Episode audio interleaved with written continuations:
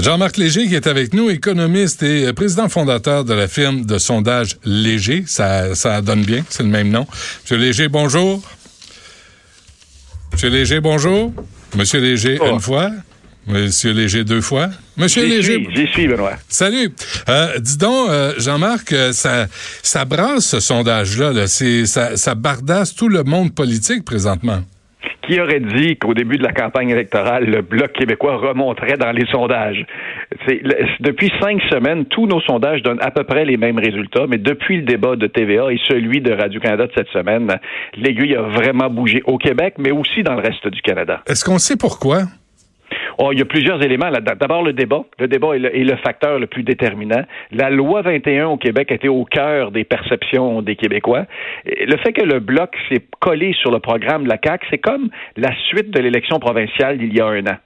Les gens ne veulent pas élire au fédéral des gens qui diffèrent avec les prises de position du Québec il y a un an. Et ça donne un résultat, une montée forte. Là, on parle de 11 points de plus du bloc chez les francophones et du côté du Parti conservateur, une perte de 9 points. Euh, chez les francophones. Donc, le bloc est dominant dans les régions francophones du Québec. Est-ce qu'on a euh, déjà vu ça, Jean-Marc Léger, une, remontée euh, spectaculaire comme ça, là, 11 points, là, c'est quand même énorme? À, chaque élection, Benoît. Ah oui?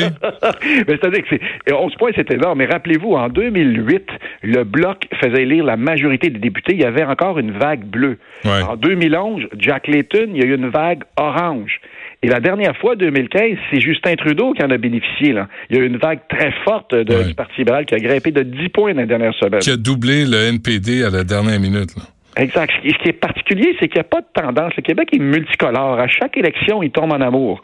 Et euh, à chaque élection, il y a un candidat, c'est qui est nouveau souvent, là, qui est un nouveau candidat, qui va chercher cet appui-là populaire. Et comment comment vous expliquez, Jean-Marc Léger, que le Parti libéral et le Parti conservateur soient, selon vos chiffres, là, à 31% dans les intentions de vote à travers le Canada? C'est euh, c'est pile poil, c'est né à nez. C'est né à nez parce qu'au Québec, la montée du bloc s'est faite au détriment du Parti conservateur. Mais au débat anglophone cette semaine, les Canadiens estiment que c'est M. Singh, Jackman Singh, le chef du NPD, qui a gagné le débat. Et ça a un impact parce qu'il a, une, il a une montée forte au Canada anglais euh, du NPD. Pas aussi forte qu'au Québec, là, parce qu'au Québec, on est un peu cyclotimique. Là. Quand on part, on part beaucoup plus fort.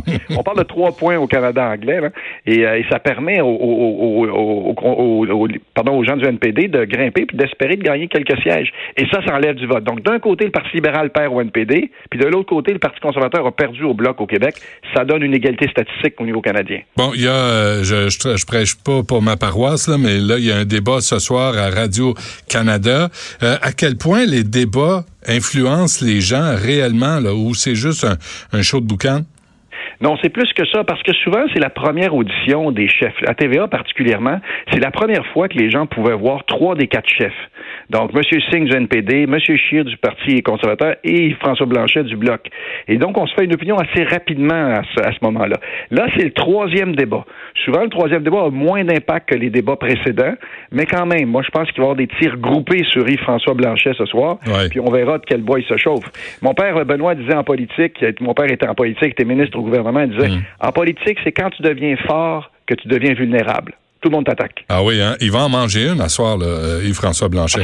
Ça va, frapper parce que c'est le dernier débat.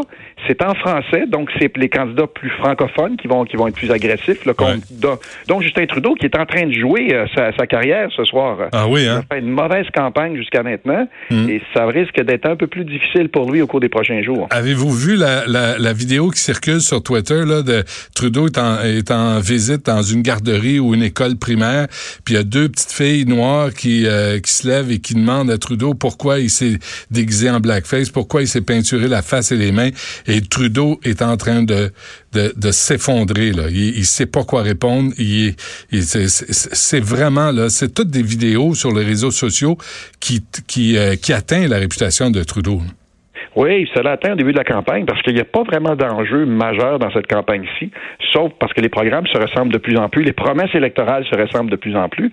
Il y a eu cette image-là de blackface de Trudeau. Il y a eu également le passeport américain d'Andrew Scheer. Chaque chaque candidat, les candidats du bloc aujourd'hui qui sont critiqués pour des propos euh, anti-islamiques, ça a été une campagne anecdotique comme celle-là. C'est une campagne où tu dis est-ce que tu fais confiance ou pas à l'égard des chefs? Monsieur Trudeau a eu de la difficulté, pas juste au Québec, à travers le Canada Canada, mais M. Scheer aussi a la difficulté. Les, tous les chefs de parti sont moins populaires que leur parti. C'est rare en politique. Ouais, même euh, Yves-François Blanchet? Ah là, c'est nouveau. Yves-François Blanchet, c'est nouveau. Euh, il y a une montée forte. Puis la même chose, M. Singh, là, il, là, il commence aussi dans ce qu'on appelle le, Toronto GTA, là, le Toronto Centre, là où le NPD est un peu plus fort. Là. Il va nuire au, au Parti libéral. Aujourd'hui, là, c'est un gouvernement minoritaire, lequel statistiquement, on ne peut pas le dire. Et, la balance du pouvoir au bloc? La balance du pouvoir au bloc, mais la dynamique que ça crée dans les derniers jours, c'est que l'électeur se dit, OK, est-ce que je vais vraiment voter bloc? Est-ce hmm. que je vais vraiment voter NPD? Parce que le choix final du premier ministre est entre Andrew Scheer et Justin Trudeau. Et là, ce qu'on appelle le vote utile. Et là, vous allez avoir la pression ce soir des, des chefs de parti pour dire, ne perdez pas votre vote. Si vous votez pas pour moi, vous aurez un gouvernement conservateur. Ou l'inverse. Si vous votez ben. pas pour moi, vous aurez un gouvernement Trudeau. Ça, devient un peu euh, un vote par élimination, Benoît. Je vais, je vais poser la question à mon prochain invité. Jean-Marc Léger, merci beaucoup. C'est toujours un plaisir. Au revoir. Salut.